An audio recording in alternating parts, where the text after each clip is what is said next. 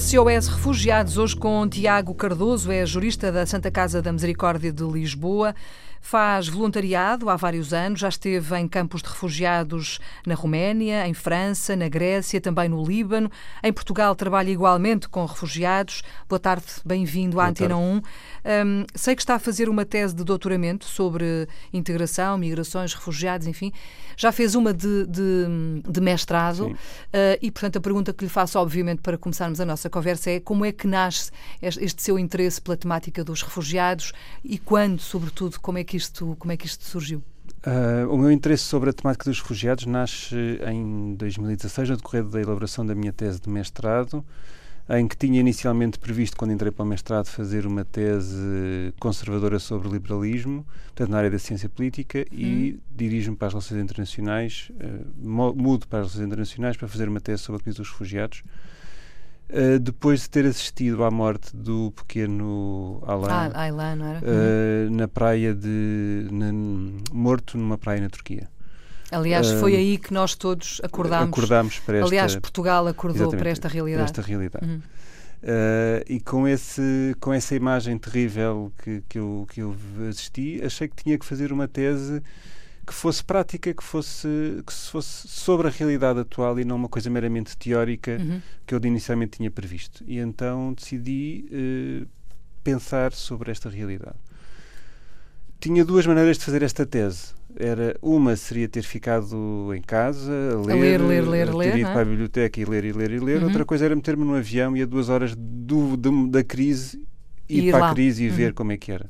E foi o que fez. E foi o que fiz. Ver quem é que são estas pessoas, perceber quem é que quem está no terreno, quais é que são as necessidades que tem, quais é que são as preocupações que tem, quais é que uhum. são as dificuldades que enfrenta quem é que são estas pessoas, com que expectativas é que vêm, porque é que vêm, eu sei porque é que vêm, mas ouvir isto viva voz é completamente Ora, diferente. essa é que é a questão. Um, Apoiá-los, sentir as pessoas de perto era, é, é, é completamente diferente. E, e, depois de tudo isto refletir uhum. uh, na minha tese de mestrado. Depois, porquê, porquê refugiados? Porquê é que isto me uh, uhum. entusiasma tanto e me causa tanto tanto uh, necessidade de conhecer vontade, é? e vontade de conhecer mais. Eu acho que trabalhar com refugiados é, é um desafio permanente do ponto de vista social, do ponto de vista político, do ponto de vista cultural, do ponto de vista sociológico, do ponto de vista humano. Uhum. São desafios permanentes que nós temos, claro. nós temos sempre que estamos com estas pessoas, porque elas são-nos completamente estranhas, vêm de realidades completamente distintas das nossas. E eu tenho que me conseguir adaptar para poder estar com, com estas pessoas e, portanto, tenho que pôr de parte todo aquele background que eu tenho, civilizacional, se quiser, e pessoal, uhum. para me conseguir adaptar e poder-me conseguir abraçar aquela pessoa e encaixar-me naquele mindset daquela, daquelas uhum. pessoas que ali estão, que vêm completamente de um, de um sítio diferente Aliás, não é difícil perceber, e isso já foi dito várias vezes, que este é um, é um problema humanitário, não é? Sobretudo humanitário, mas é também e muito uma questão política, e portanto está tudo uhum. ligado, está tudo relacionado. Oh, oh, oh Tiago, um, Nesta sua tese, eh, não sei se conseguiu provar e escrever e dizer aquilo que queria. Qual era exatamente o seu objetivo?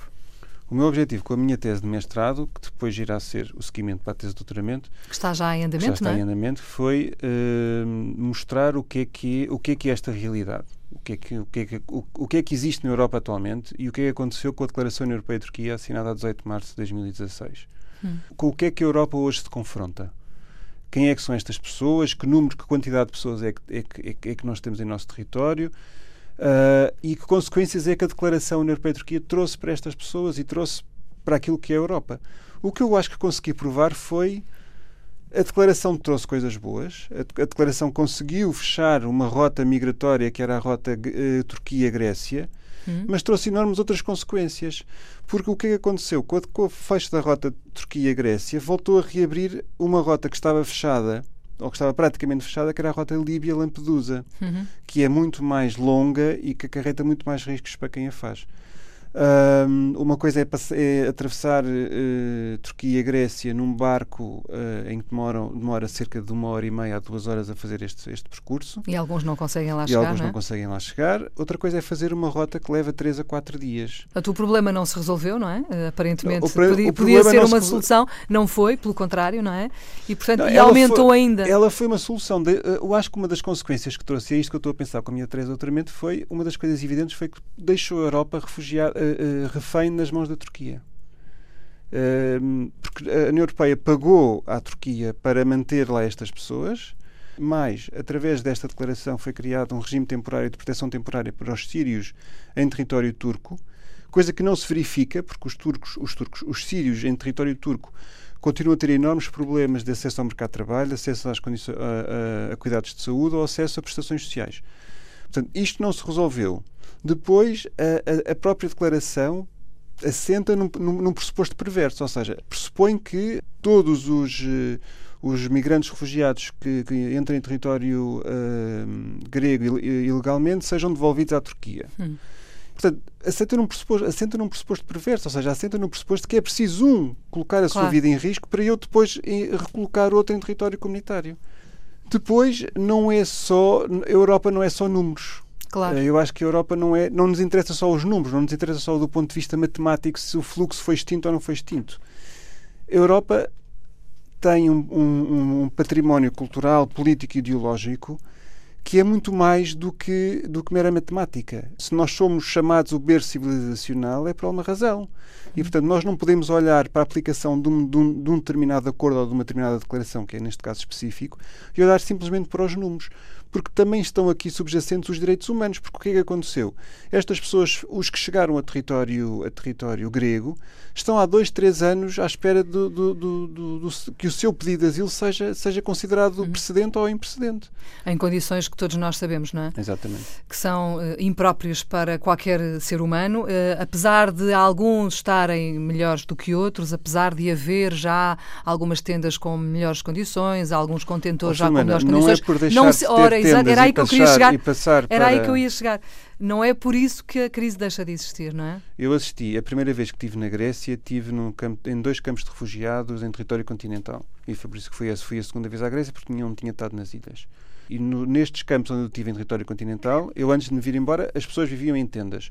Quando eu me vinha embora, começou-se a, a, transferir as pessoas para iceboxes, que são uh, pré-fabricados. Hum não é por melhorar as condições claro. de vida nos campos que uh, o problema, está, problema resolvido. está, resolvido. Pelo contrário. Mas é? porque quando eu estive no Líbano, eu estive num campo de refugiados que existe desde 1948 o campo de refugiados de Shatila que é maioritariamente palestiniano, que uh, cresceu e que se criou com o problema da, da, da invasão de, por Israel dos territórios palestinianos. Hum aquele, aquele campo de refugiados existe desde 48. E, portanto, e, e é, continua. E continua. E, portanto, aquilo institucionalizou-se, aquele campo de refugiados. O campo de refugiados tem como sua natureza se, tem, uma natureza temporária, a sua claro. gênese é uma natureza temporária. Portanto, uhum. É uma coisa provisória. Portanto, não é, eu, eu, por eu estar a melhorar as condições de vida claro das pessoas, sim. é bom estar a melhorar as condições de vida das pessoas. Mas não é a melhorar as condições de vida nas pessoas que nos campos de refugiados que resolve o problema. Claro. Porque aquelas pessoas têm, têm, têm que ter um projeto de vida, têm que lhes ser dado uma oportunidade. E é isso que elas vieram à procura e é isso e é a responsabilidade que nós temos. A sua tese de doutoramento, que está agora a começar, não é? Vai continuar a debater estas questões uhum. e há luz verde para o final? Não, já se sabe quando é que. A luz verde para o final serão daqui a dois, três anos finalizar esta investigação que eu estou, que eu estou a começar. Agora, uma das minhas perspectivas será perceber de que forma é que a União Europeia poderá responder a esta crise, tendo em conta as condicionantes políticas da União Europeia, ou seja, a União Europeia é tem sido e sempre será aquilo que os Estados quiserem que ela seja. Hum. E, portanto, Alguns tem... não querem, portanto, aí é mais não, difícil. É isso que eu tenho que perceber, quais é que querem e quais é que não querem. E os que querem, de que forma é que querem, e os que não querem, porque é que não querem e de que forma é que gostariam que fosse. Uhum. Uh, portanto, está tudo, uh, está tudo agora assim um bocadinho num limbo a ver uhum. o que é que isto vai dar. O, o que eu sei é que o problema continua a estar nas mãos da Grécia. E, e uma coisa que nós sentimos, uma, que se sente muito para quem, para quem estuda estas temáticas, que é uh, onde é que está a solidariedade entre Estados-membros. Não houve nenhuma medida uh, implementada pela Comissão Europeia que tenha tido, de facto, uma, uma eficácia 100%, ou que tenha tido uma eficácia total. Uhum. Os programas de recolocação foram sempre adiados, nunca foram cumpridos até, a, até, até, ao, até ao seu fim. Os Estados foram sempre pedindo Uh, alterações de prazo, alterações de cotas e, e ninguém, ninguém integrou no seu território o número de refugiados que lhe tinham sido atribuídos. Uhum. Portanto, sempre a, a fugir, não é? Sempre a escapar. Sempre a fugir. Chegámos à conclusão que nós não podemos impor cotas, portanto, temos que, que ir para uma, para uma perspectiva diferente, encontrar uma alternativa à, à imposição de cotas dos Estados e, e, e, encontrar forma que os Estados integrem o seu território não por imposição de cotas, mas por uh, benefícios, outros benefícios quaisquer que possam adquirir daí. Agora, isto é o que eu estou a começar a.